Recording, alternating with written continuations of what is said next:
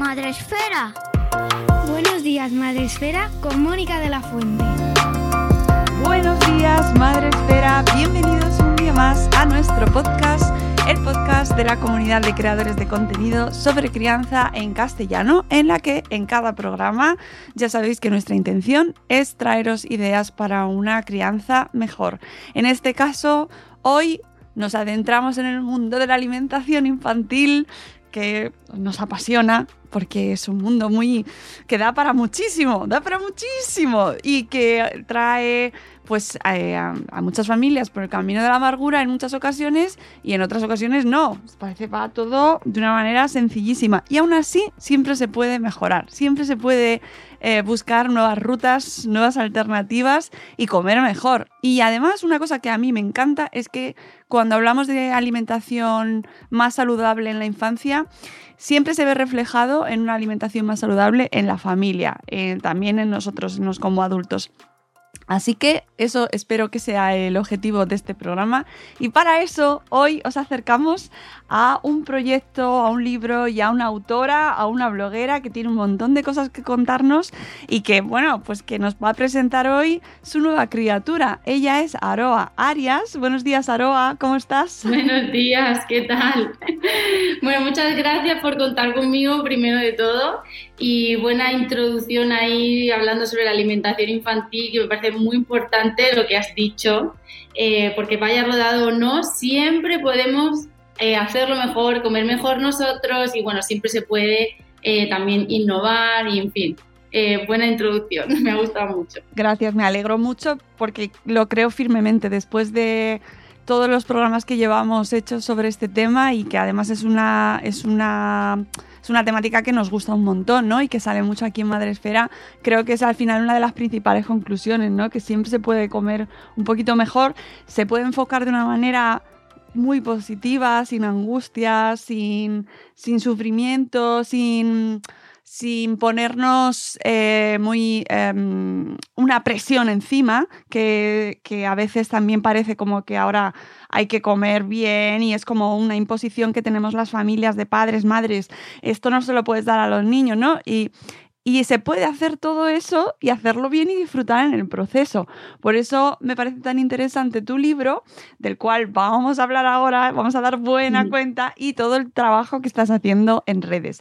Aroa Arias la podéis encontrar en Instagram como BLV, Baby Winning, eh, guion bajo practicando en Instagram, la tenéis. Ella es eh, dietista especializada en nutrición materno-infantil. Actualmente se dedica a acompañar y guiar a las familias que están por iniciar o ya han iniciado la alimentación complementaria, tiene un blog sobre alimentación infantil y divulga en redes sociales sobre alimentación saludable en la infancia y método Baby Led Winning, del cual se declara apasionada. De ahí nace Baby Led Practicando, una comunidad con más de 130.000 familias, que se dice pronto. Adicionalmente es fundadora y dirige una escuela online para familias de Baby Academy en Instagram, la podéis encontrar, donde diferentes profesionales divulgan y acompañan a las familias en los diferentes campos de la maternidad y paternidad. Su primer hijo, Enzo, es su inspiración, nos dice desde su libro, y en todo lo que, en todo lo que hace, eh, y con la maternidad renació profesionalmente esto es una cosa que nos encontramos muy a menudo. Por lo que a su pequeño le debe todo lo que es hoy. Esto nos lo dice desde su presentación en el libro Mi niño Come Sano, una guía para familias sobre alimentación saludable en la infancia que ha publicado Oberón a finales del año pasado, si no me equivoco. Sí. Y que hoy os traemos porque nos hace mucha ilusión eh, contaros proyectos de, que, vamos, vamos viendo que van surgiendo, eh, sobre todo relacionados con el mundo de los blogs, ¿no? Que sea, ya sabéis que aquí, Madre Esfera, ¿Qué son? Todo empieza en un blog. Todo empieza en un blog. claro que sí, claro que sí. Por favor, que no, que, que, la gente siga escribiendo y leyendo blogs, que siguen siendo nuestra casita. Y tú nos traes tu nueva criatura directamente desde tu casa. Cuéntanos, Aroa, ¿cómo surge este Mi Niño Come Sano? Lo primero, vamos a dedicarle esta primera parte del programa a, a vender el libro porque es que tiene mucho, mucha, mucha enjundia. Sí, tienen potencial.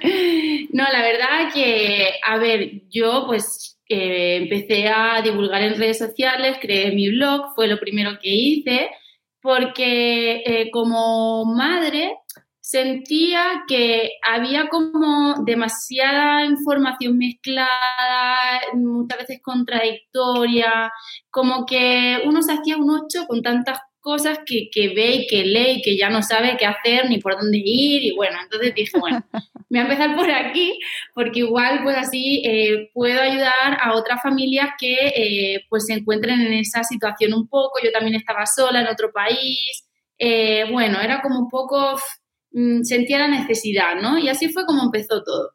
Y un día, pues ya llevaba dos años, hacía que había empezado en esto, me escribe la que fue mi editora para este libro con la propuesta, pero todavía no sabía de qué iba a ser el libro. Y claro, yo al principio pensé, esto es mentira. Esto es una estafa piramidal. Esto es mentira. ¿Cómo va a ser esto? Bueno, yo, yo qué sé, bueno. Pero al fin, y tardé un poco ahí en contestar, porque yo estaba ahí Ay, como... de Verón, por favor. no me lo creo. Va, esto Sí, sí, sí. Ese fue mi pensamiento. Y dije, bueno, voy a contestar y a ver qué me cuenta, ¿no? Y, nada, nos pusimos a hablar y claro, yo pensaba, digo, pues será de Baby Led Winning porque al final es el tema principal, ¿no? Que, que yo trato, aunque obviamente también alimentación infantil. Pero mi editora me dijo, mira, de Baby Led Winning ya hay varios libros y es verdad porque, bueno, este método ha ido, cuando yo empecé en redes no tanto, pero ahora ya hay como mucha información y como que cada vez se practica más y cada vez hay más información sobre ello. Y entonces ella me dijo, de lo que no hay tanto es de alimentación infantil en general. ¿Qué pasa después, no de ese primer año? Eh, porque ella es mamá también y se encontró con eso, ¿no? O sea, como madre, ella encontró esa necesidad, ¿no? Como que no era algo que estaba tan explotado, como que no había mm, tanta información sobre eso y tenía razón, en realidad. De hecho, yo quería hablar un poco del método en mi libro, pero no me dejó. No me dejó. También estaban a punto ellos de sacar eh, otro libro traducido eh, sobre el método. Entonces, claro, lo enfoqué a alimentación, sobre todo a partir del año, porque cambian muchas cosas, porque no sabemos qué pueden, qué, qué hay que seguir evitando cómo enfocar ya esa alimentación. Eh, es muy probable y yo creo que la gran mayoría, bueno, yo creo que todas las familias en algún punto se han encontrado con algún inconveniente, con algún problema en plan, es que ahora no me come, es que se ha vuelto muy selectivo, es que no salimos de, es que me rechaza todo un grupo de alimentos, ya sea al año, a los dos o a los tres. Y también, pues hay un capítulo dedicado a eso, precisamente, a la selectividad alimentaria, qué hacemos, qué no hacemos, y sobre todo, eh, lo que más me gusta es que lo que encontramos en el libro, aunque es alimentación infantil, gran parte de lo que vemos en él lo podemos aplicar en la alimentación en el adulto. De hecho, eh, es desde la infancia y para el resto de la vida. Sí es verdad que, por ejemplo, el, eh, minerales como el calcio el hierro, puesto requerimientos por edades hasta los 18, pero en realidad muchas de las recomendaciones que vemos, como es un plato saludable, cómo hago mis menús, aunque tiene dos semanas de, ejemplos de menús y, demás, ¿cómo lo puedo aplicar yo también para el resto de la familia? O sea, es un libro familiar, no solamente para el bebé, sino que me va a servir para aprender a organizarme, para comer más saludable eh, nosotros, no solamente el bebé, porque hay que decir, a ver, ni calvo ni tres pelucas, no tenemos que volvernos locos con el no le puede dar, no le puede dar, no le puede dar. A ver, si un día estamos fuera, es que yo cuando voy al parque y, mi hijo se está comiendo alguna guarrería, y las mamás que saben lo que hago, uy, normal que no lo suelte, eso disfrútalo, porque luego con la vena, con no sé qué, yo hay que ver que soy mala. Somos, somos mm, duros con nosotros mismos y con eh, nuestra, nuestro entorno y a veces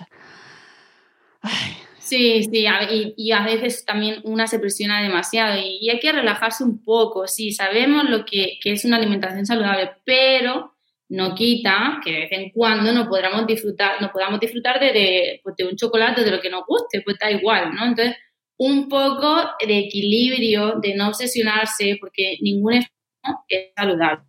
Pero teniendo en cuenta que es, a lo que iba que es que me voy, que es que de nada sirve de forzarme que mi hijo coma o que mi hija coma súper bien si yo como horrorosamente mal, ¿no? Porque al final van a querer lo que hay en la mesa. O sea, todo empieza con el ejemplo. Y, eso es clave. Igual que si no quiero que esté comiendo siempre guarrerías, pues no las compres, porque si sabe que hay en casa, te las va a pedir. Pero si vamos fuera y a lo mejor fuera le compro, me las pide fuera, pero bueno, ya no es tanta frecuencia, ¿no? Como en casa. Y, y ahí es donde hay que hacer el punto de inflexión. Yo quiero mejorar mi relación con la comida, eh, cómo como yo, eh, sobre todo cuando empezamos la alimentación complementaria. ¿Cómo es mi alimentación? ¿La podría mejorar? Quiero que mi hijo o mi hija coma así eh, cuando empiece a, tener voz y voto, a elegir, quiero esto, quiero aquello. Entonces ahí es donde tenemos que poner un poco el foco. Esto que has dicho ahora me, gusta muchísimo porque además está en la línea de, un programa que emitimos hace poco junto a una psicóloga clínica que es em, Laura Hernán Gómez Criado, en el que hablábamos de la despensa emocional en la infancia y la adolescencia. Y ya no solo referido a qué le das de comer, sino cómo, en qué circunstancias y qué relación tenemos eh, los padres, las madres, los educadores, aquellas personas que estamos dando de comer a la criatura, con, con, ella, con nuestro hijo, con nuestra hija a la hora de la comida, que no, no es solo qué nutrientes les estás dando, sino que Exacto. qué contexto hay, cómo lo vivimos, qué presión. El ambiente. Exacto. El ambiente. Y esto lo trabajo mucho en consulta eh, cuando tengo, que es lo que más, trabajo en consulta en mi caso, peques que tienen problemas a la hora de comer, de aceptar alimentos, de aceptar texturas, de que son muy selectivos. Y lo que yo me centro muchísimo y hago muchas preguntas para ver cómo es el ambiente a la hora de comer, porque un ambiente negativo eh, no va a favorecer que haya un, una buena relación con los alimentos, una exploración óptima, que, estén motivados a comer, sino al contrario. Yo me he encontrado peques y bebés que rechazan el momento incluso de, sentarse en la trona. No pueden. Ya saben que viene la hora de comer y, y, y se ponen nerviosos, irritables, rechazan ese momento. ¿Por qué? Porque hay un ambiente negativo. Entonces, eso que dices vamos, súper interesante y toda la razón. Y animo a escuchar ese capítulo a quien esté eh, escuchando esto en este momento, ¿no? porque eh, eh, me parece súper importante cómo nosotros enfocamos todo el proceso de comer, porque no solamente, como bien dices, qué le ofrezco, sino cómo se lo ofrezco, qué frases pongo, qué palabras pongo en el momento en que mi peque me rechaza algún alimento o yo me paso no sé cuántas horas cocinando y me lo tira al suelo, cuál es mi cara, cuál es mi reacción, ¿qué le digo? Eh, al final todo eso es presión. Entonces, un poco liberarnos un poco de eso, ¿no? Tener en cuenta las preferencias de, mi peque, porque tienen preferencias igual que los tenemos nosotros, pero no enfocarnos siempre en le doy esto porque sé lo que le gusta, ni tampoco lo contrario, le doy esto porque se lo tiene que comer, no, sino un poco eh, de armonía. Eh, le pongo lo que sé que le gusta con algo que a lo mejor le gusta menos y en menos cantidad para no presionar y utilizar frases como no te lo tienes que comer si no quieres, a lo mejor ahora mismo pues no te apetece, no pasa nada, lo puedes poner aquí o puedes probarte el plato de mamá si te apetece o... Mm. Eso ya quita presión, quita, quita un poco de presión y por lo menos mejora un poquito ese ambiente que es un poco a veces de tensión, o lo entre los papás hay comentarios delante del peque, es que ves siempre come lo mismo, es que yo sabía que no se iba a comer, es que hoy no ha comido nada, es que come fatal últimamente, lo estamos haciendo delante y eso también influye. y a veces no te das cuenta. O cómete esto y luego te doy X cosa que te gusta, o solo va a comer si le ponemos los dibujos. Eh, eh, mm, solo, o sea, hay un montón ahí de circunstancias, ¿no? Que influyen, que influyen de forma negativa. Que yo entiendo, ¿eh? Porque a veces uno ante la desesperación de que no come, pues ya uno no sabe qué hacer y sabe que lo está haciendo todo mal, pero igual lo hace porque no sabe cómo afrontar esa situación. Y ahí es cuando hay que buscar ayuda realmente, porque el momento de comer no tiene que convertirse en una pesadilla, en un momento de, estrés, de, que es que lo quieres evitar. Ahí es cuando pues indica que algo está mal y que se puede corregir, por supuesto. Entonces ahí es cuando hay que buscar realmente eh, ayuda para mejorar esa situación. Hmm. En que, aunque el libro no está centrado en el baby led winning, sí que quiero que nos ayudes a entender por qué el baby led winning eh, es una parte fundamental de tu trabajo y por qué eh, se ha convertido en los últimos años en una práctica cada vez más habitual y muchísimo más extendida. Y ya lo era antes, aunque no se llamase así. Sí, sí, bueno, a ver, el Baby Led ahora ha tenido como el boom, pero realmente mi bisabuela cómo lo hacía, si no habían herramientas que hay ahora como que si la Baby Cook, que si Thermomix, que si no sé qué, no, no existían ni las tristes batidoras, ¿y cómo comían? Comían en trozos. Si comían mejor, o sea, yo, y yo creo que las recomendaciones eran eh, mejor que las que hay ahora en algunos centros que a lo mejor pues no se han actualizado mucho y, y lo hacían mejor porque era ya, pues le doy todo, le doy en trozos y, y no pasaba nada. Ahora como que da un poquito de miedo pero es que lo que dicen los estudios es que las familias que están instruidas para evitar atragantamientos y, en saber qué nutrientes son importantes ofrecer, no hay diferencias en los atragantamientos en peques que hacen baby led con los que no hacen, ni tampoco en la ingesta de calorías totales. Entonces, muy importante saber cómo llevarlo a cabo. Pero ¿por qué está tan de moda? ¿Por qué eh, cada vez se practica más, por qué yo me declaro fan, por qué eh, divulgo sobre esto y por qué es tan importante. Pues es el paso previo que nos va a, a facilitar muchísimo el camino en la alimentación después, por todos los beneficios que, que, le aporta al bebé y también a nivel familiar, porque uno con, con Baby Led Winning como que ya sabe lo que se va a encontrar y se frustra menos cuando el bebé pues no come lo que uno espera que coma, porque al final las frustraciones vienen porque uno espera que el bebé tiene que comer X cantidad porque si no se me va a desnutrir y si come menos me frustro. Y comer el es un poco como que ya es autorregulación, el bebé dirige todo el proceso y se beneficia de ello, pues al final autorregulación, eh, controla el mecanismo de hambre-saciedad, sabe cuándo se siente saciado, cuándo tiene hambre, al final eh, la, la, motricidad fina, ¿no? que van practicando con las manitas, a coger los trozos, cada vez los cogen con más precisión.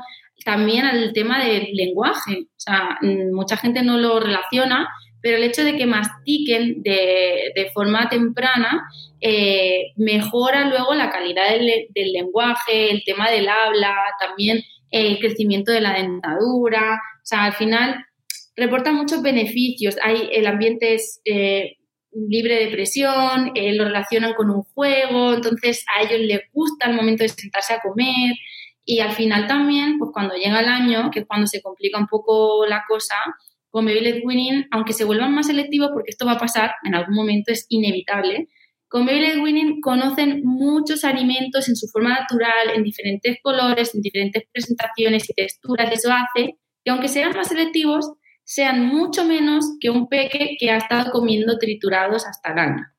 Y ese es el punto, o sea, para mí ese es el punto. ¿Por qué? Porque luego se complica la alimentación, luego es que no hay manera de que me coma eh, verduras, o no hay manera de que me coma en trozos, solamente quiere purés, o solamente come pan, jamón de york, esto me lo encuentro mucho, aunque no es muy saludable el jamón de york, pero bueno, eh, y tortilla, eso sí me lo come en trozos, pero todo lo demás no hay manera.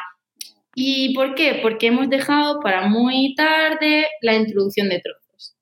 Pero no quita que no podamos empezar con triturados, sí, solo que hay que saber cómo hacerlo y hasta cuándo, no dejarlo más allá de los nueve meses, como muy tarde ahí ya tenemos que estar con los trocitos para evitar que luego venga ahí toda esa problemática de no sé cómo hacer para que comas sólido. De hecho, hoy tengo una consulta de este tema transición a sólidos con un bebé de un año que dice que te los comas tú y es por esto, porque lo hemos dejado para demasiado tarde. pero de todas formas habrá gente que nos escuche que a, lo mejor ha tenido hijos hace mucho tiempo o abuelos, abuelas, que esto es un tema Sí. Sí, sí, sí, ¿No? Y que dicen, nosotros hemos crecido con triturados toda la vida, ¿no? Hasta que nos quitaba el filete ya ves. Y, salían igual y seguían comiendo. Es decir, ¿qué beneficio principal eh, o, por qué podemos animar a las familias a que se decanten por intentar eh, dar un giro ahí a su propuesta alimentaria y, y optar por, este, por el baby led winning? Sí, a ver, lo típico de siempre se ha hecho, siempre se ha hecho así y no ha pasado nada. Pues sí, se ha pasado. Yo en mi caso, eh, hasta bien grande, no sé, a lo mejor te hablo con 20 años, yo qué sé, me comía las lentejas trituradas y, ojo, pasadas por el chino, porque no podía haber ni una piel. O sea, vale, eso es una consecuencia. eh, es verdad, al final eh, te vuelves más, más picky, como más selectivo, como que, ay, esto no, o no me entra por los ojos y no me lo como. Yo por lo menos era así, y en el comedor conmigo fue un castigo divino, o sea, yo, eh, a mí me dejaban ahí sola, pues hasta que no te lo comas, bueno, todo lo que no se tiene que hacer, lo hacían conmigo. Eso te iba a decir. Sí, sí, sí, y yo era, pues yo, en mi pensamiento, yo era pequeña, yo me acuerdo, y decía, pues bueno, no, sé que no me voy a quedar aquí a dormir y me van a venir a buscar. Pues no como, porque no me da la gana de comerme eso. Incluso olores y todo, todavía me queda el recuerdo y la versión a ciertos olores y cosas que no me puedo comer ni en broma. Y, hay cosas que yo solamente me como lo de mi abuela, lo de mi madre. Y claro, es que, es que no comes, no, perdona, como lo que me gusta. ¿Vale? O sea, punto. ya está. Pues eso es una consecuencia. ¿Vale? Entonces, eh, ahora ya somos grandes y no nos acordamos de los dolores de cabeza que a lo mejor le pudimos dar a, nuestros padres. Mi suegra, por ejemplo, pues es que eh, yo dejaba a la niña en el comedor porque ahí sí que se lo comía y en casa no, porque ahí a lo mejor lo obligaban y en casa te lo rechazaba y cosas así. Al final, para mí, eh, ¿por qué animaría a practicar el winning? Porque al final están demostrados esos beneficios científicamente porque al final es más respetuoso con el bebé, es más positivo, eh, logramos que eh, sean menos selectivos, que su relación con la comida sea más positiva, que acepten un mayor número de alimentos y en diferentes presentaciones, en definitiva, que sea más fácil la alimentación.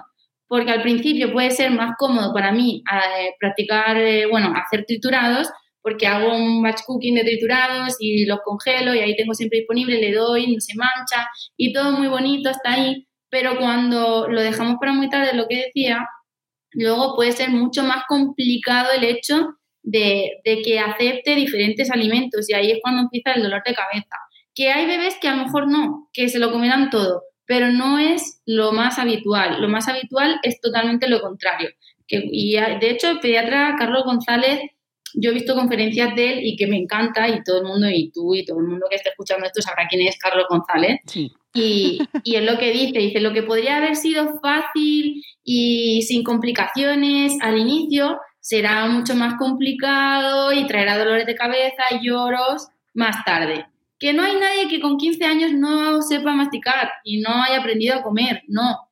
Pero costará lloros y costará dolores de cabeza cuando al principio podría haber, sido súper eh, fácil, intuitivo y, así, sin más. Entonces, para mí, eh, aunque parezca un lío y es que se ensucia mucho, es que guarrean mucho, es que mm, solo juegan y tiran, sí, pero se lo está pasando teta al bebé. Y nunca mejor dicho, teta. o sea, lo está gozando ahí guarreando, sí, se guarrean, es verdad, y con las manos y no sé qué y tú tienes que limpiar más. Pero luego, cuando tiene nueve meses y comen, que madre mía, y esto en mi caso, por ejemplo, me decían, es que se te va a ahogar, es que cómo no te da miedo, uy, yo no puedo mirar, yo no puedo mirar, me decía mi abuela, yo no puedo mirar, que, es que me pongo nerviosa.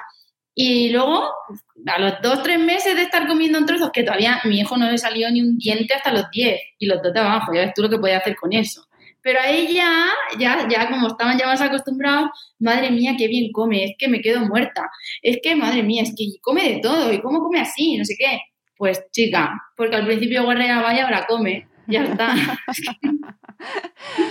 Sí, hay, hay ciertas eh, cosas que se que con el tema del baby led winning se han vuelto como un poco en su contra, por ejemplo, el tema de la limpieza, ¿no? Y, del, y de la llamémosle exigencia de tiempo, ¿no? y que parece como que es otra tarea más que nos, nos imponemos las madres eh, como que, porque somos las que estamos ahí, lo siento, pero es así. Sí, sí, sí, no, no, a ver. Y no todas, y, parece como que eh, no todas las madres lo pueden hacer y entonces ya se convierte como en otra manera de discriminar es y un mito, mejor ¿eh? o peor. Sí. entonces, a ver. ¿por qué es un mito? Cuéntame, ayúdame a desentrañar esto. Porque el problema está en la desorganización. Y a lo mejor suena feo así, pero eh, no es tan complicado, ni hay que liarse a cocinar ahí recetas súper elaboradas, que yo sé que a las mamis les encantan las recetas. No, o sea, bueno, y a los es tan papis fácil también. como. Y a los papis también, perdonadme, ¿eh? pero es que en mi nada. caso, pues yo me he encargado de todo eso y al final, en mayor medida, Sí, son las mamás, Sí, ¿vale? sí. Y ole por los papás que pues también se implican en eso y bien hecho, porque así es como debe de ser. No, pero que O es una realidad que al final es la- una- es una preocupación eminentemente maternal, aunque eh, queramos. en, la- en mi público en Instagram son 97% mujeres. O sea, de 167.000 que vamos ya, ya me contarás un 97%. Así que, que hay, eh, hay pocos papás, pero me escriben, ¿eh? De verdad. Y también se preocupan por la alimentación los pocos papis que hay. Pero son más mujeres, así que permitidme que diga. Sí, sí, sí. No, no, lo vamos a decir porque Vale. es que es así, es así. Bueno, sigue. Vale, pues lo que decía, en realidad no es tanto lío y tanto complicadero, o sea, es tan fácil como sentarme, pensar qué alimentos le quiero introducir nuevos en la dieta del bebé y, y meterlos en mi dieta, ¿vale? Entonces, si, si yo le voy a introducir mañana el brócoli, pues para mí también habrá brócoli. Entonces es cocinar dos, tres piezas de más y ya está sacamos lo del bebé antes de sazonar, si yo, por ejemplo, pues le echo sal, me lo invento, y ya está, o sea, no tiene más complicación. Y hacerlo, si tú tienes planificada eh, la introducción de alimentos, es que lo que come el bebé también lo voy a comer yo. Claro. Y ya está, y es hacer un poquito más. No hay que hacer eh, recetas súper elaboradas. Y, ¿qué te decía? No sé cómo meterle el pescado que no sea una hamburguesa. Con una precuchara, lo haces al vapor, lo desmenuzas, o al horno, o a la plancha, como quieras, lo desmenuzas y lo aplastas con la cuchara. Y ya está. No hay que hacer una hamburguesa. A lo que yo voy. O sea, nos complicamos la vida. Y no es tanto. O sea, no es tanto en realidad. Y con un puré al final tengo que cocinar exclusivamente para el bebé, triturarlo. Y al final, para mí, sinceramente, es más lío eso que practicar baby led weaning, pero todo el mundo se hace un 8 porque es que tengo que hacerle no sé, no sé qué, no sé cuánto y no tengo tiempo y bla, bla, bla. No, haz lo mismo que vas a hacer eh, para ti, adaptado. Y ya. Eso me parece un consejo fundamental. Y por eso decía que a lo mejor quizás antes ya se hacía. Había mucha gente que, que ya llevaba a cabo esa práctica sin saber que estaba poniendo saber, ahí sí. que- ¿sabes? Que no, Total. no estaba siguiendo el curso, que ahora está genial que tengamos toda la información y es fantástico y para eso estamos aquí, para difundirlo y, y que la gente sepa hacerlo bien y que en condiciones, ¿no? Pero que, que es tan sencillo como, como eso, como poner un plato más de lo que, de, de lo que queramos comer nosotros. Claro, siempre, pues eso, eh, teniendo en cuenta qué puede comer, qué le quiero introducir, ir rotando los alimentos, no centrarme solo, es que ahora fruta, el mes que viene verdura, no, si ya pueden comer prácticamente de todo. Yo siempre recomiendo, mira, quédate con lo que no pueden y cuando tengas dudas te vas a ese papelito que te lo dejas en la nevera. Vale, no está aquí, entonces lo puede comer, pues ya está. Y, e ir rotando los diferentes alimentos. ¿Por qué? Pues para ya desde el inicio estar brindándole diferentes nutrientes importantes y no centrarnos solamente en un grupo, porque así no sirve de nada esa brecha energía que hay que cubrir con la alimentación complementaria, porque no le estamos dando eh, lo que necesita realmente. Y mi recomendación 100% es esa, eh, para caer ya en los encantos de Baby Winning y que no es hacer recetas. O sea, eh, para mamás sin tiempo también, también es, no, hay- no es, no es necesario tener tiempo y no trabajar, y así que no, no, nada que ver. Que si Claro. queremos hacer recetas elaboradas, pues las podemos hacer, ¿eh? Quien tenga tiempo, ojo, pero no es necesario. Y Eso que, que quede claro. y que por la mañana pueden estar en el comedor de la escuela infantil o con quien esté o con los abuelos, Sí. porque muchas veces no comen con nosotros y que por la noche se Y puede con- llevar a cabo sí. esto. Claro, porque a mí me dicen es que en el cole eh, o en la escuela infantil, porque todavía no es cole, evidentemente, en la escuela infantil o es que está con los abuelos y no quieren darle trozos. Claro. Bueno, no pasa nada, o sea, se puede combinar ambos métodos también y cada vez que puedas ofrecerle sólidos y ya se va a estar beneficiando pues de todo lo que le aporta el hecho de ofrecerle trocitos, ¿no? Entonces, eh, que tampoco somos mejores las mamás que hemos hecho baby led weaning con las que no, porque hay mamis o papis o eh, de todo, ¿no? que les da terror por, por el tema del atragantamiento. Y es totalmente válido empezar con triturados, ojo, o sea, no importa. pero eh, lo único que cambia en realidad, que esto también lo explico yo en mis cursos, o sea, en realidad es lo mismo. Tienes que tener en cuenta lo mismo, introducir, misma frecuencia, todo igual, lo puedes hacer chafado, no es necesario triturar, y, cuando llegue el momento te sientas más preparado, pues le ofreces trozos, pero no por comodidad dejarlo para más adelante, porque lo típico es que con triturado veo que me come mucho, con trozos no, y eso es verdad, y tiene su explicación. Y muchas familias dicen, es que como con triturado me come, con trozos no, pues ya no le doy trozos. Y ahí estamos otra vez en la problemática que decía. Pero ojo, que se puede empezar con triturados, no hay ningún problema. Eh, y eso, y cuando llegue el momento, pues a los 8 o 9 meses, ahí poco a poco haciendo esa transición y se beneficiarán igualmente pues, de todo lo que aporta eh, el hecho de que mastiquen, de que coman trozos desde edades tempranas, por así decirlo. Hmm, claro, y llegamos al año y llegamos a. que mira, al libro. hablar del libro y al final nos hemos liado hablando del Baby Winnie, pero me parecía, me parecía fundamental ponernos en contexto porque realmente eh, ya desde el Baby Winning hablamos de unos conceptos que nos traes también en tu libro, que es pensar cómo le estamos alimentando, ¿no? Y buscar esa. Ese ¿Qué le doy? claro, ¿qué le doy? ¿Cómo lo organizo? Eh, y, todo basado en ese respeto y esa, en, ese ir un poquito más allá y en, establecer una relación eh, amigable y, amable y buena y positiva con la comida. Entonces, llegamos al primer año y ¿qué pasa? ¿Qué es la crisis o qué? Sí, sí, de hecho hay una primera crisis de alimentación eh, que se da con el primer año, aunque a mí me dio más duro la del segundo año, es decirlo que también hay una, que lo sepáis, esto no para. y bueno, en realidad es un cúmulo de, factores que, hacen que el bebé pues disminuya eh, su ingesta y por tanto, pues, eh, y también que se vuelvan más selectivos porque entra en juego la neofobia alimentaria. Ojo, que al final esto es eh, por como un mecanismo de defensa, ¿no? Como lo explico. Eh, y esto tiene su explicación natural y es que para evitar intoxicaciones, ¿no? Pues ellos cosas que no conocen, como que su cuerpo de forma natural rechaza eh, esos alimentos que no conocen, que a lo mejor en un triturado se lo han comido, pero nunca lo han comido en su forma natural y claro, es lo típico, comes con la vista y es, es natural que rechacen eso. Entonces tiene como un proceso, pero más que centrarme en eso, porque eso, es, eso ocurre con, el año, eh, ya pueden comer cosas que antes no podían, pero hay que seguir evitando casi que lo mismo que con la alimentación complementaria, con algunas eh, excepciones.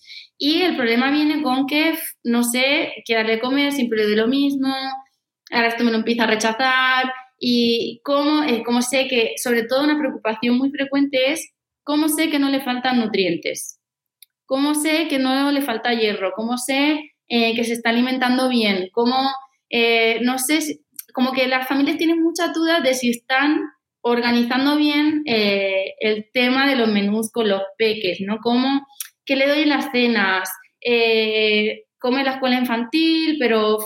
Y entonces no sé qué darle. Bueno, pues es un poco todo ahí que no saben cómo enfocar o cómo afrontar esa nueva etapa.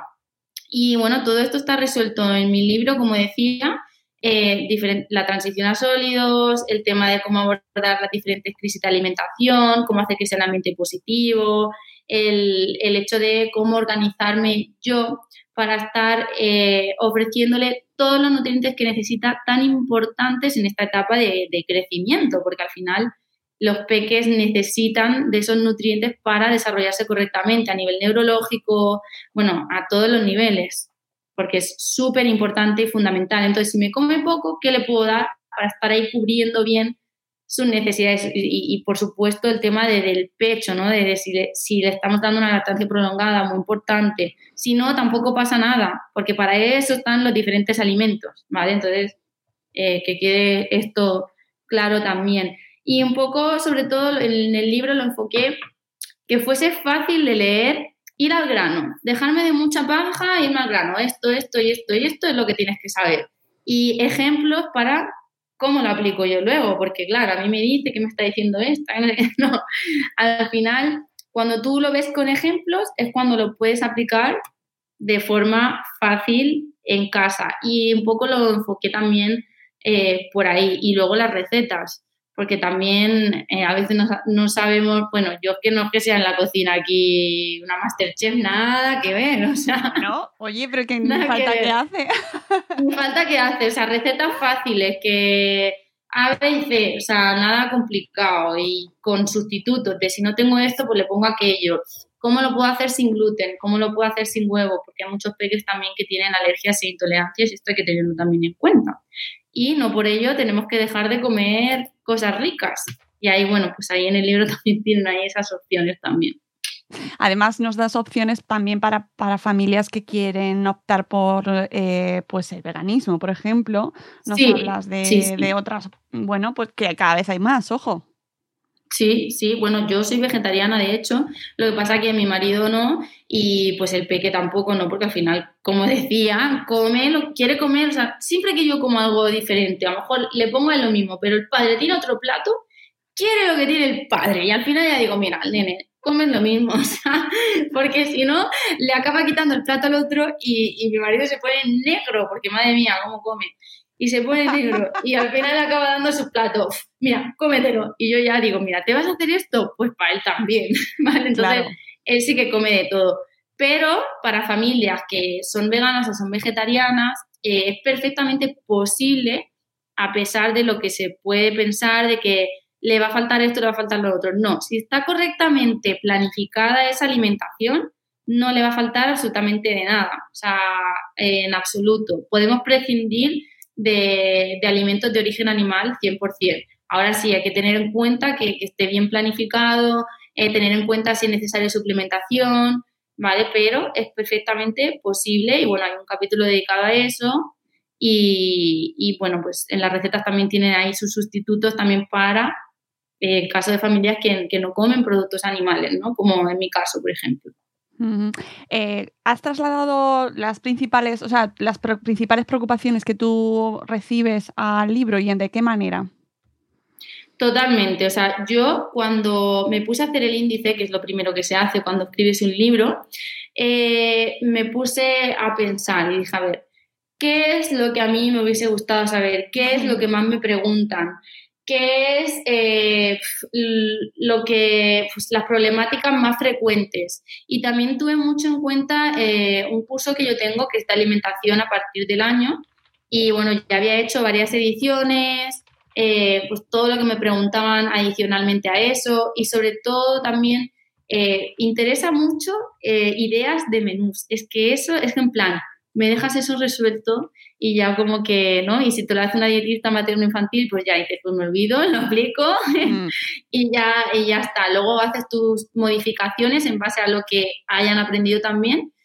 Y sobre todo eso, el tema, y a mí me pasaba también, ¿no? Cómo organizarme los menús, pues qué quebradero de cabeza y qué le doy aquí, cuántas veces. Y, y hice como ahí como muy resumido eh, para que hacerlo luego una misma sea como súper mega fácil. Decir, esto, esto y esto es lo que tengo que poner.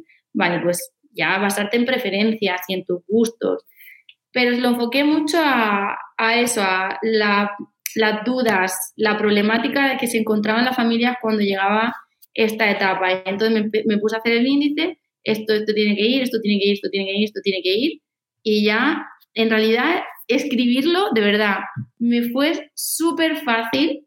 Y eso que estábamos con la pandemia, el peque sin, sin escuela infantil, yo me quería morir, sin parque, sin nada, eh, porque en Grecia duró más, estábamos en Grecia.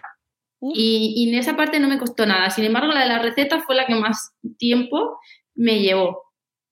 Esa fue la parte que más... Pero el otro lo tenía tan interiorizado, lo había explicado tantas veces eh, que era como, es que ya sé lo que tengo que decir, sé lo que tengo que poner. y me fue, esa parte fue rodada. esa parte fue como que la tenía, me la sabía tanto que solamente tenía que buscar la referencia bibliográfica, que la evidencia científica que apoye esa teoría y por supuesto verificarme y cerciorar ¿no? que, lo que eh, los conocimientos que yo tenía eran los correctos en ese momento y ya, y plasmarlo, porque es, o sea, tanto, tanto, tanto, estaba tan cansada de hablar de eso que ya sabía lo que tenía que escribir en ese libro. Te, falta, te faltaba poner, vamos a ver, ¿esto va para la familia? sí, sí, sí. No, tal cual. Y bueno, y mucha gente que, lo tiene, que lo ha leído, pues sobre todo lo que más me han dicho sobre el libro es que, que es fácil de leer, que se entiende fácil, como que va dirigido a familias y también el hecho de ser mamá también me ayudó, me facilitó el poder escribirlo de esa manera, ¿no? Porque me, lo escribí como dietista, sí, pero también como mamá. Y eso lo hace como más fácil todavía de leer y de entender. Porque al final hay que mm. entender ¿no? lo que uno está leyendo. Sí, y de, y de mm, sobre todo que se adapte a las realidades mm, múltiples que vivimos como madres, que cada familia tiene... Sin tiempo y trabajadoras. Claro, y, claro. Y que, y que no es... Es que esto va, este mensaje lo hemos dicho todo el programa, pero es que es así, no...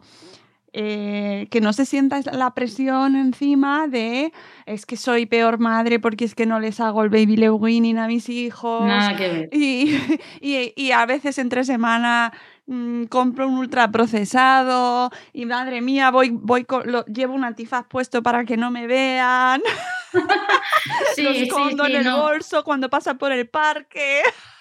Lo importante es saber eh, cómo lo puedo hacer, pero teniendo en cuenta que no pasa nada por salirnos de la línea, saber, evidentemente no todos los días, pero yo que yo soy la primera que yo que divulgo sobre esto, yo soy la primera y verás a mi hijo en el parque comerse un donut con chocolate dentro y es que me lo pide así. ¿Me entiendes? O sea, al final, yo también me lo he comido de pequeña, a ver, no pasa nada, no se lo voy a dar todos los días, pero bueno, que tampoco, que si lo veis comiéndose una guarrería, pues ni tan mal, o sea, perfectamente, no me siento peor por ello, porque yo sé qué es lo que come en casa, sé qué es lo que le ofrezco, entonces no me importa que coma eso de vez en cuando, que me lo pida, pues bueno, siempre que yo sepa que, está comiendo bien, que se está nutriendo bien, que yo le pongo la cena y no va a ser, no, es que quiero chocolate. ¿Y qué hacemos en ese caso? Que eso también pasa mucho, porque a veces tenemos en casa, saben que hay en casa y nos piden el postre, pues en lugar de decirle, cómete eso y entonces tendrás, lo tendrás de postre, ¿qué hago? Pues le pongo un pedacito pequeño en el mismo plato. Y entonces ahí ya eh, evito que coma dos trozos y ya quiera el postre, que una pataleta, no, le quito importancia a ese alimento, deja de ser un premio, deja de ser importante, está al mismo nivel que el resto, le pongo un trocito pequeño y eso es lo que hay. ¿Qué me pide más? Es que esa es la porción de hoy. Mañana podrás comer más y ya. Y al final, a mí me funciona eso, ¿eh? A mí me funciona mucho eso y evito que también se obsesionen, porque se obsesionan sin querer el hecho de estar negándole, no, esto no puedes, porque no sé qué. Yo le explico lo de la caries entonces me dice, solo uno, le enseño fotos de caries y todo, ¿eh? Uy, qué agradable.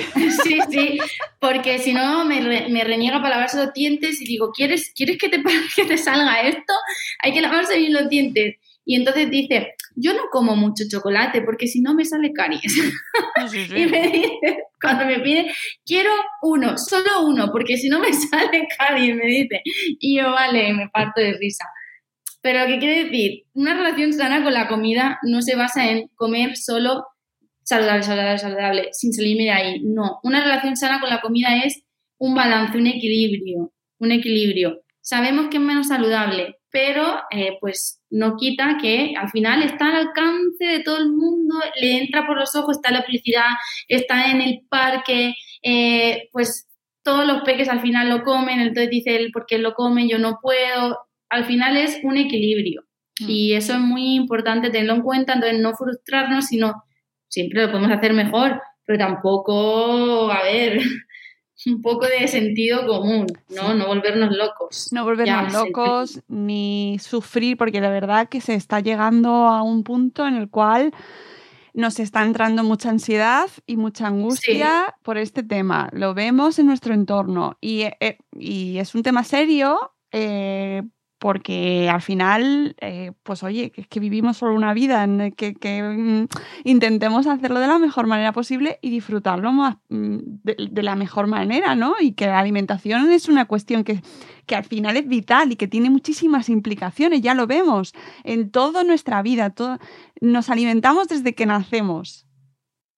Tal cual, y, el nivel el psicológico y la salud mental también va de la mano con el tema alimentación, ¿eh? Muchísimo, muchísimo. O sea, tanto que, que, pero la de los hijos y la de los padres.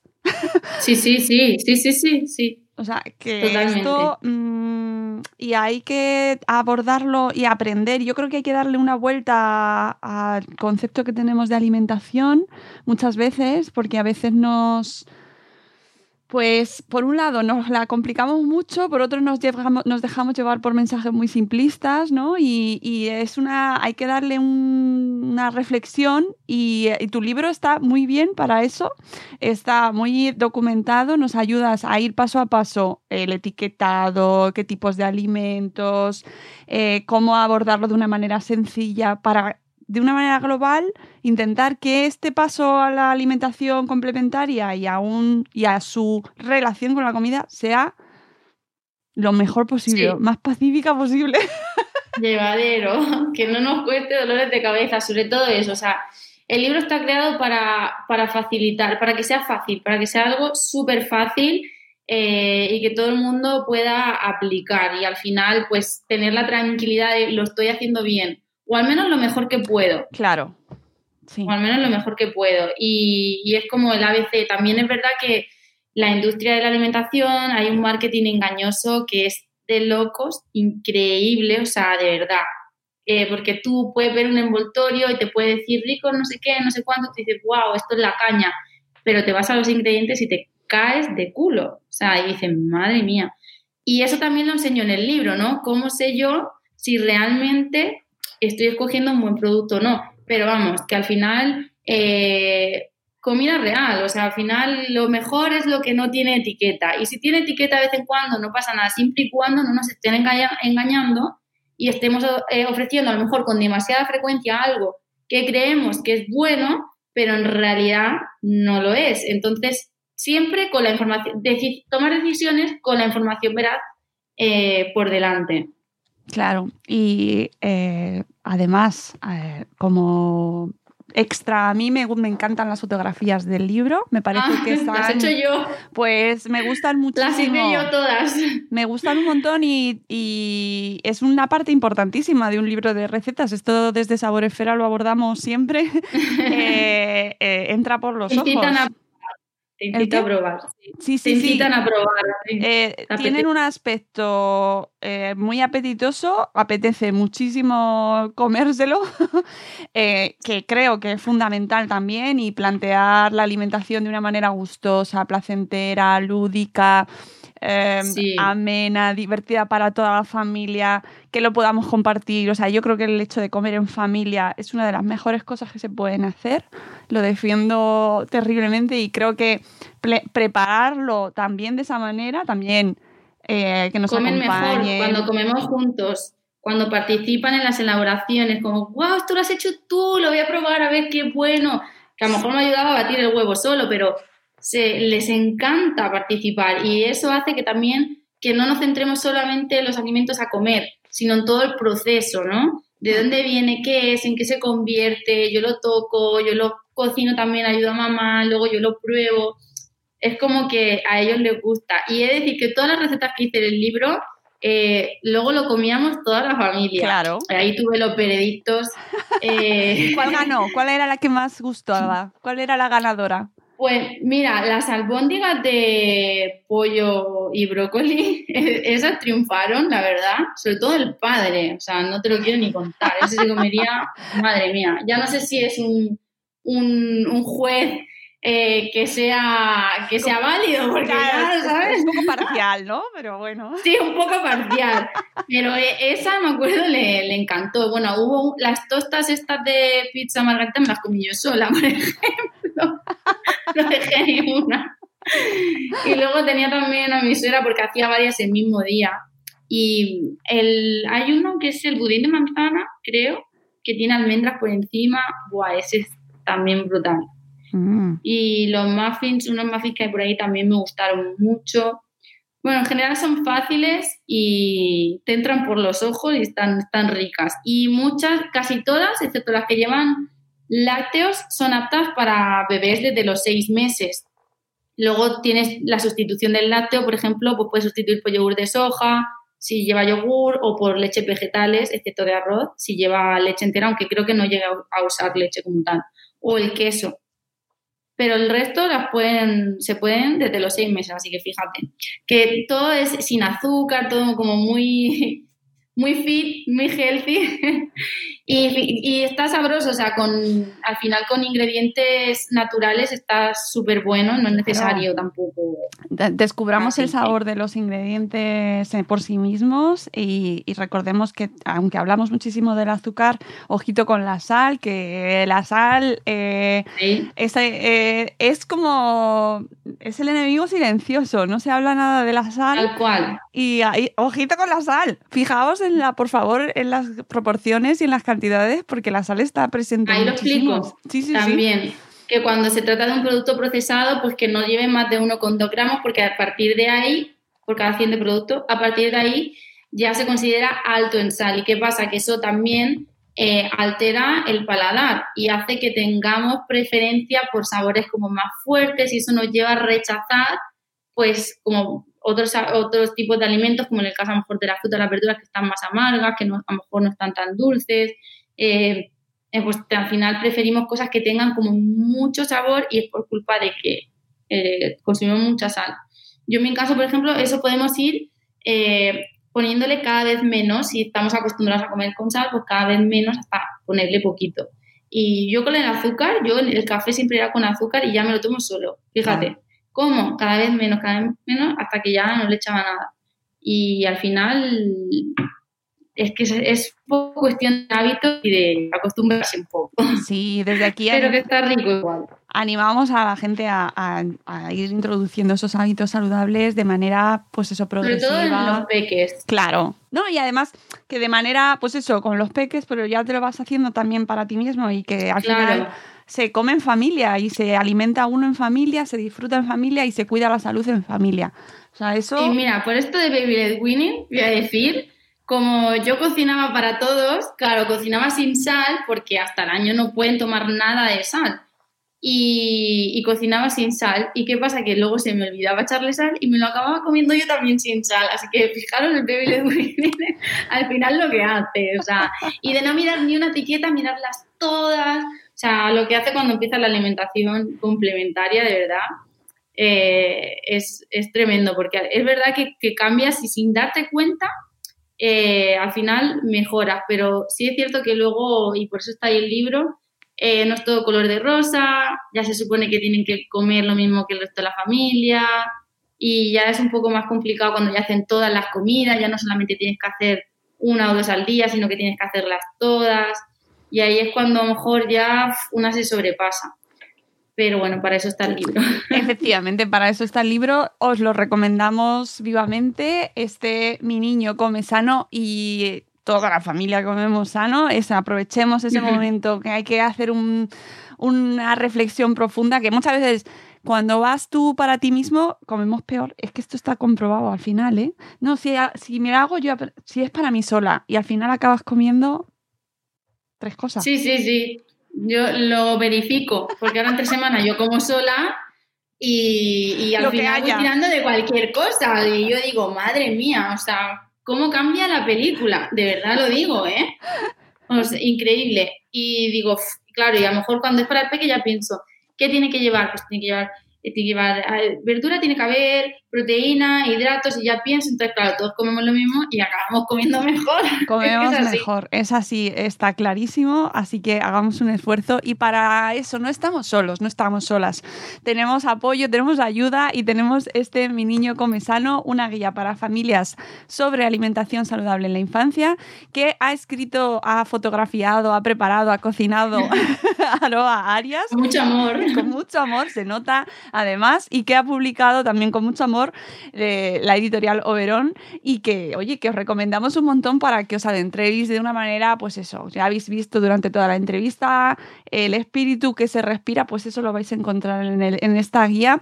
Y que lo, además me gusta mucho el formato porque lo puedes tener, pues eso, mientras estás cocinando, tenerlo al lado para ir preparando las recetas, es de un tamaño bueno para poder tenerlo de encima de la encimera, se ve bien la fotografía, se ve bien la terminación, es súper agradable y parece que te la quieres comer, así que lo tiene todo.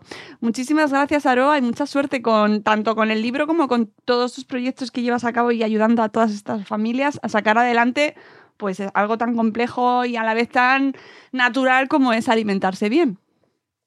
Pues muchas gracias, muchas gracias por contar conmigo, por tenerme aquí hoy este, este, ratito.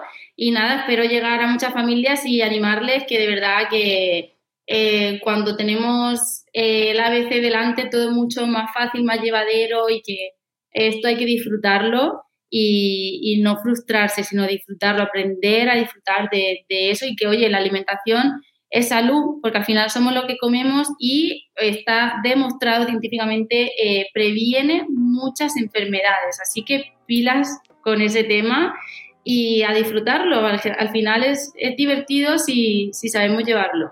Mm. Amigos, espero que os haya gustado el programa de hoy. Aquí os dejamos la recomendación. Tendréis en las notas del programa todos los links para que podáis acceder tanto al libro como a la comunidad de Aroa y a su perfil en Instagram. Y nosotros nos vamos, volveremos con un nuevo episodio de Buenos Días Madre Esfera. Hasta luego, Mariano. Adiós. Chao.